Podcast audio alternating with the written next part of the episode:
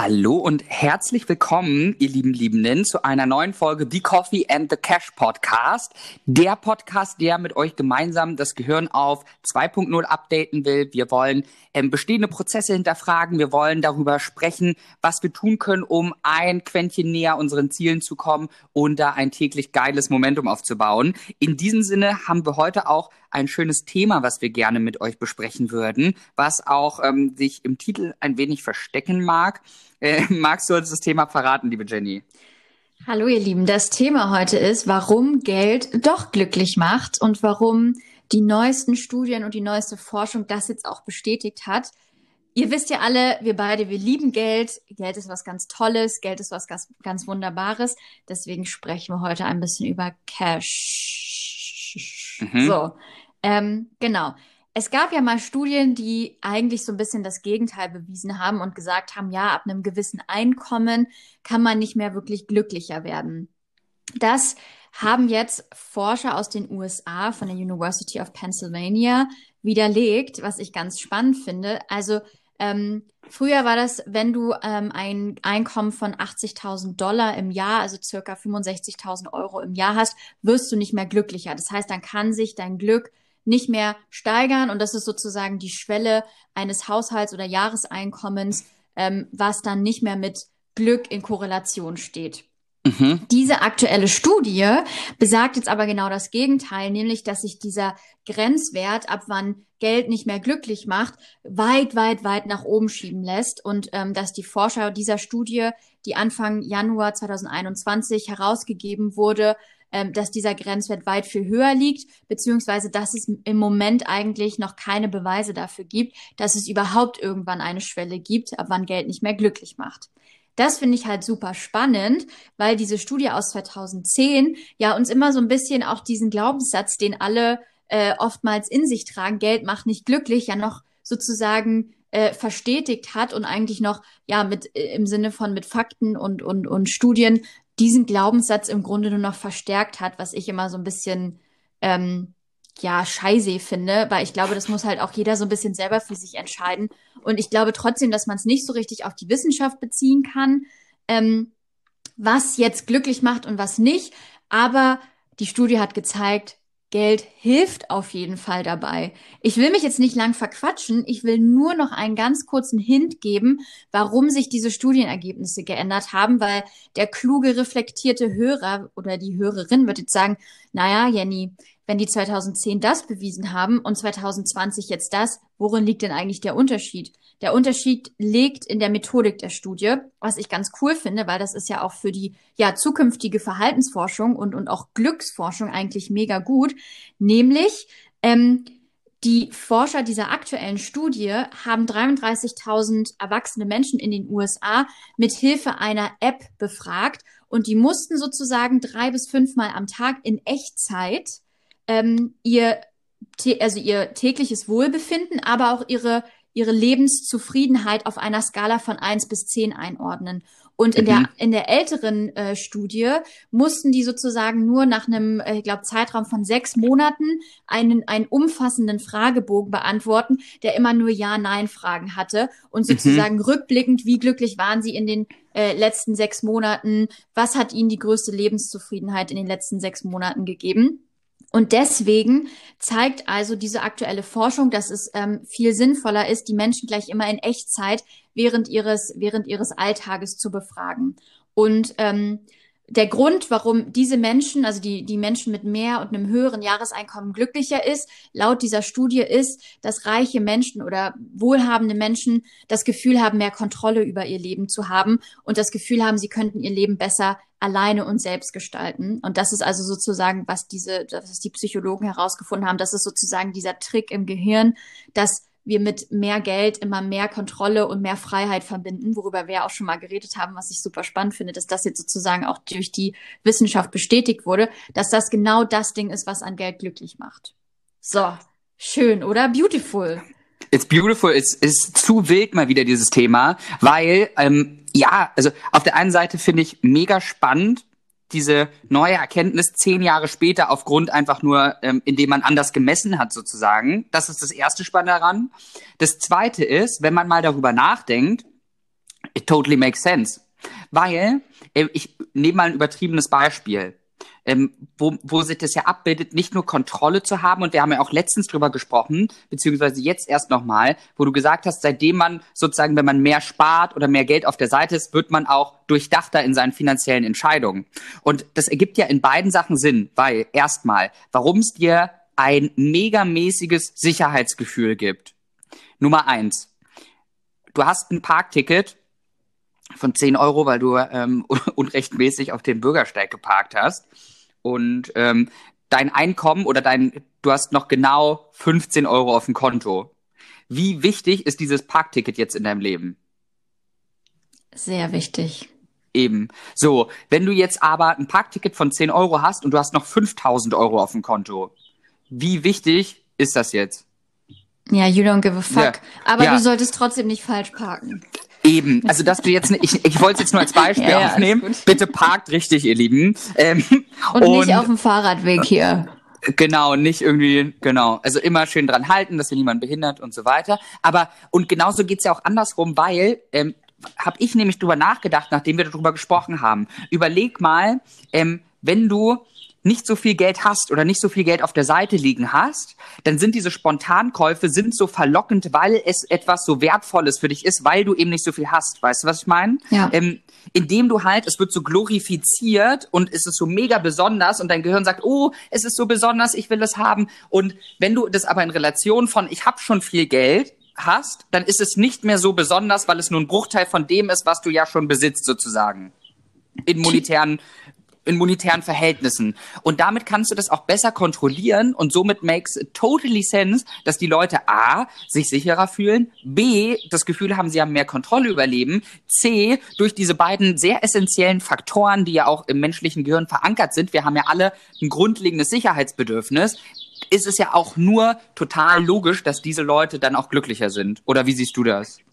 Total. Also ich glaube halt, dass, ähm, dass, dass dieser weit verbreitete Glaubenssatz, ja, lieber arm und glücklich als reich und unglücklich, ist nie, hat nie was mit dem Geld oder mit dem Vermögen einer Person zu tun, sondern mit der Person selbst. Und ich glaube, dass es, ich glaube wirklich, dass es mehr unglückliche arme Menschen gibt, als dass es unglückliche reiche Menschen gibt. Das Ding ist, wir erfahren es von den reichen Menschen bloß einfach leichter, weil die meistens ähm, irgendwie in der Öffentlichkeit stehen oder weil, weil das ist ja auch so ein bisschen das Krabbenprinzip wieder, weil, weil die meisten Menschen es natürlich auch geil finden, wenn jemand, der sehr, sehr reich ist, vielleicht mal failt. Ähm, das, da, da kommt dann der Neid so ein bisschen auch mit, dass man sagt, ach naja, siehst du, dem nützt ja auch sein ganzes Geld überhaupt gar nichts. Deswegen glaube ich, dass wir in unserer Gesellschaft ähm, die Einstellung zu Geld ändern sollten oder ändern müssen. Und ich glaube auch, dass du anfangen musst, wenn du wirklich mehr Geld in deinem Leben äh, ziehen willst, dass du auch an deinen Glaubenssätzen und an deiner Einstellung gegenüber Geld arbeiten solltest.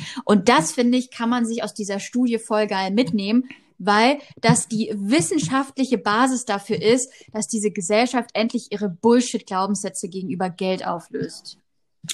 Zu 1000 Prozent. Zumal ich mich auch immer gefragt habe, so habe ich es damals aufgelöst, warum es immer eine Entweder-Oder-Frage ist. Ne? Also wie du ja auch in dem Beispiel, ja. arm oder glücklich oder reich oder traurig, warum nicht ähm, glücklich und reich? Also ne, das geht ja, geht ja auch. Und ich glaube, was, um das nochmal, weil mir das gerade eingefallen ist, zu dem, was du gerade gesagt hast, ich glaube tatsächlich, weil wenn du dir Reichenforschung anschaust, es gibt ja immer man, das, das Statistische Bundesamt probiert ja immer so Vermögen und alles auch auszurechnen. Und es ist super schwierig zu schauen, wie viele Leute sind wirklich reich in Deutschland, weil die, die wirklich Kohle haben und wahrscheinlich auch glücklich sind, entziehen sich so ein bisschen der Öffentlichkeit, weil die einfach auch verständlicherweise ihre Ruhe haben wollen. Ne?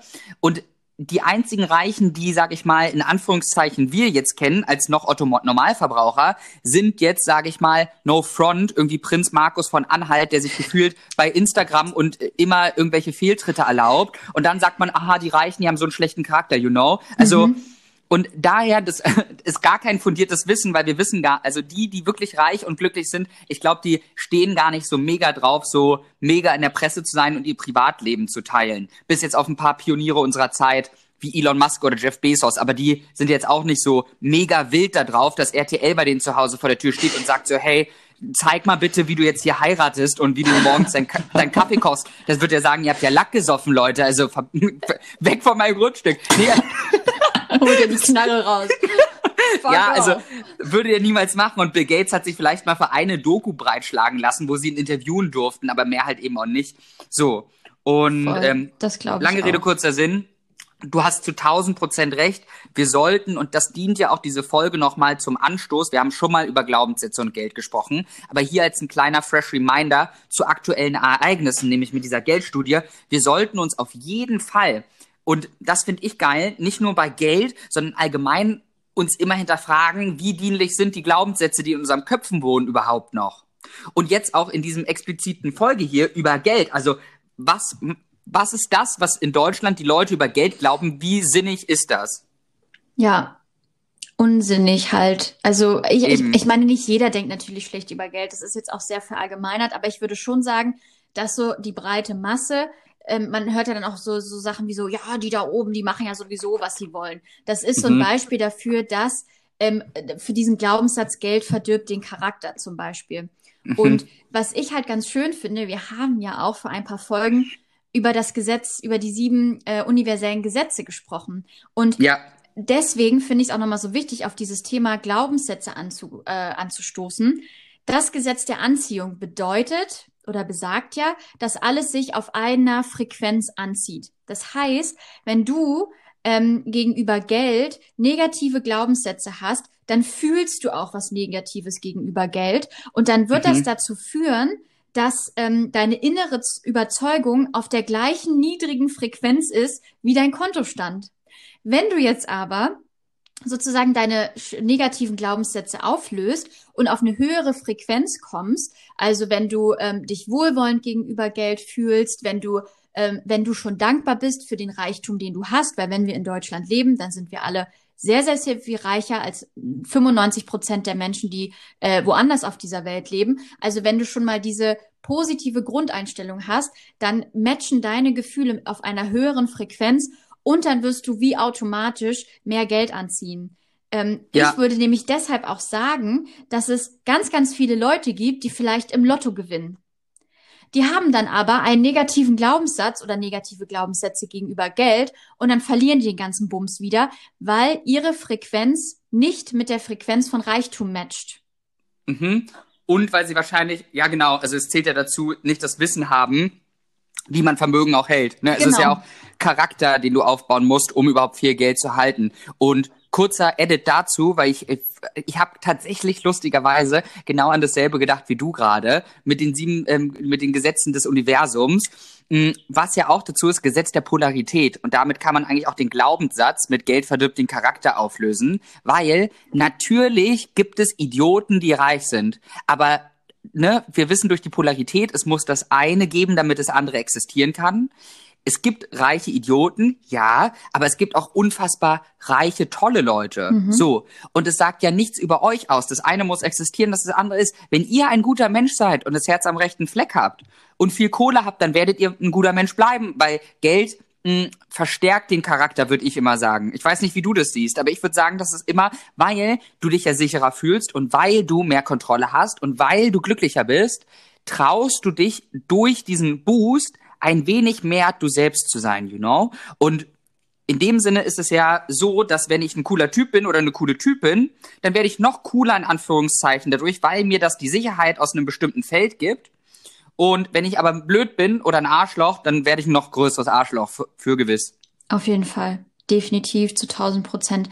Deswegen ist ja die innere Arbeit auch so wichtig, weil wenn du einfach nur erfolgreich wirst, ohne innere Arbeit zu machen, ohne dich vielleicht auch mal mit deinen Schwächen zu beschäftigen, ohne dich mit deinen, äh, ich sag mal, ich nenne sie mal Flaws, also auch mit deinen Verletzungen und mit deinen Schmerzen mal zu beschäftigen und auseinanderzusetzen, wirst mhm. du ein erfolgreicher ähm, wirst du der dumme Penner auf der Yacht sein, wie ich es am Anfang des Podcasts gesagt habe.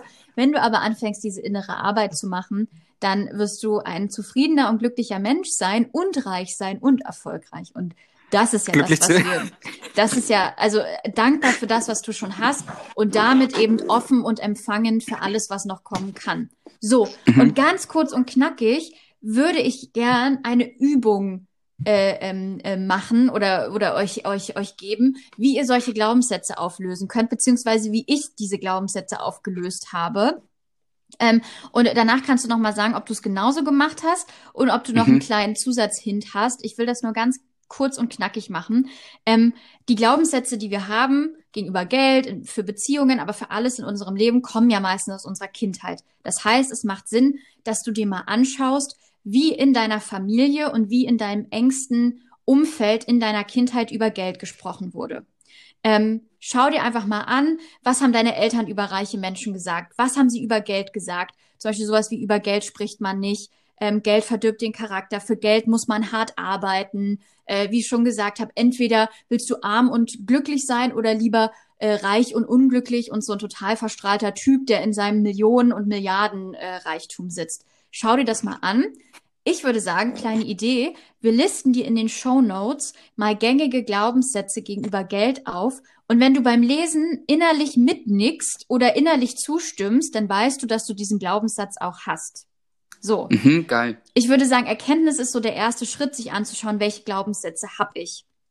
Und dann nimmst du dir ein Stück Papier oder ein Notizbuch, whatever, und schreibst all diese negativen Glaubenssätze, bei denen du innerlich genickt hast und du dachtest, ja, ja, ja, das stimmt, äh, schreibst du dir auf und dann drehst du die ins Positive um. Also machst, schreibst du den negativen Glaubenssatz auf, machst ein Pfeil und daneben schreibst du den positiven Glaubenssatz auf. Zum Beispiel, bei Geld verdirbt den Charakter zu, ich ziehe Geld magisch an, weil ich damit Gutes tue. Oder mhm. Bei für Geld muss man hart arbeiten, schreibst du Pfeil, Geld fließt einfach zu mir.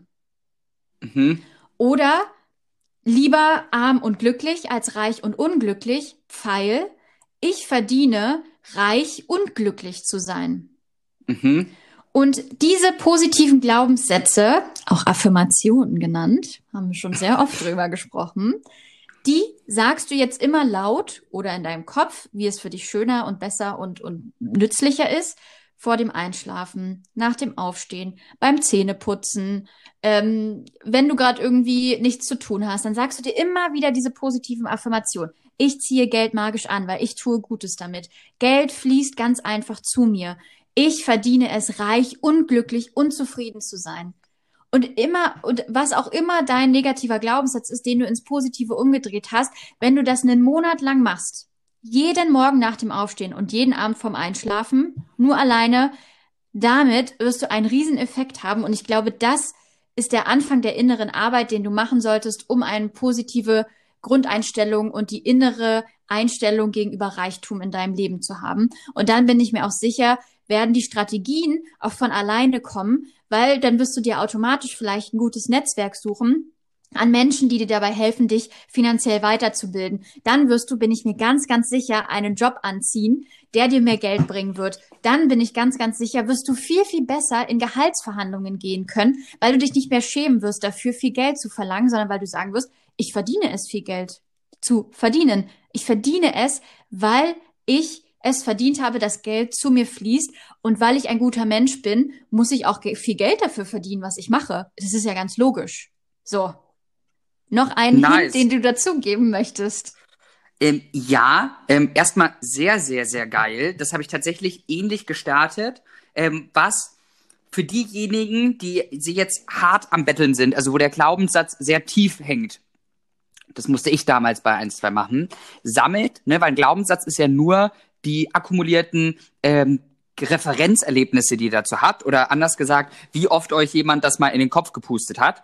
Und das kannst du auflösen, indem du neben dem neuen positiven Glaubenssatz Referenzerlebnisse aufschreibst, die das bestätigen. Beispielsweise, Geld verdirbt den Charakter. Schreibst du dir das hin, ne? Stimmt nicht, Geld verstärkt den Charakter oder ich habe einen guten Charakter, darum werde ich auch Gutes mit Geld machen. Und dann schreibst du daneben vielleicht fünf bis zehn Beispiele von Menschen, die du kennst, die viel Geld haben und einen guten Charakter.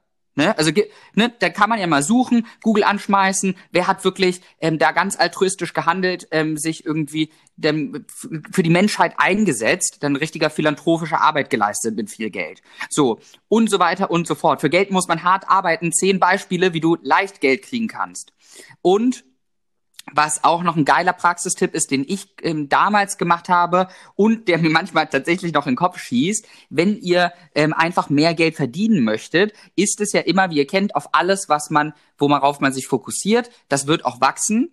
Und eine gute Affirmation, die Spaß macht über den Tag, ist nämlich, ähm, die, die Aussage, dass man sich denkt, dass man ein Geldmagnet sozusagen ist. Ne? Du ziehst monetären Reichtum an und was man da immer macht, immer wenn man Geld findet, Geld überwiesen bekommt oder Lohn, Paychecks oder irgendwas hat, feiert man das richtig krass, weil Affirmation und Glaubenssätze und Manifestation wirken erst richtig, wenn sie emotional geladen ist. Das heißt, das heißt, nächste Mal, wenn vielleicht dir Gehalt überwiesen wird oder du fünf Cent auf der Straße findest, kannst du dich richtig feiern und sagen, yes, Hammer, ich bin Geldmagnet, auch wenn es vielleicht, wenn man ganz neu in dem Thema ist, ein bisschen bescheuert klingen mag, aber es macht auf jeden Fall Spaß und emotionale Ladung führt dazu, dass man das besser erreicht, ob man es glaubt oder nicht. Und ähm, das würde ich noch als kleinen Smooth Edit hinzugeben und dann sollte der Bums auch laufen. Wunderschön. I like it. Ach so, eine Sache, wenn euch das Thema mehr interessiert, ähm, das kann, das können wir euch ja gerne auch noch mit in die Shownotes reinpacken, ist das Buch Happy Money, wo Leute mal geguckt haben, ähm, wofür kann man Geld ausgeben und wie glücklich macht das? Also ne, macht es mehr Spaß, sich materialistische Sachen zu kaufen, macht das mehr Spaß, sich Erlebnisse zu kaufen und so weiter und so fort. Und die sind da der Sache ziemlich tief auf den Grund gegangen. Sehr, sehr geile Lektüre. Spannend, spannend, spannend. Und in diesem Sinne, ihr Lieben, ich bin richtig pumped gerade. Ich würde am liebsten irgendwie anfangen, jetzt loszuarbeiten und Geld zu verdienen. Dabei yeah. ist heute Samstag, alright. Ähm, ihr Lieben, ich hoffe, das war mal wieder eine hilfreiche Folge für euch, die ähm, euch ein bisschen Insight geben konnte, wie ihr euer ähm, Gehirn auf das nächste Level bringen könnt. Wir wünschen euch einen wunderbaren Tag. Lasst uns sehr, sehr gern eine 5-Sterne-Bewertung auf Apple Podcasts da. Schreibt uns auf Instagram oder per Mail, was ihr aus dieser Folge mitgenommen habt. Vielleicht auch, was eure ja, zukünftigen Wunschthemen sind, was ihr gerne mehr hören wollt von uns. Und in diesem Sinne wünsche ich euch einen wunderbaren Tag und wir hören uns zur nächsten Folge. Tschüss mit Ö.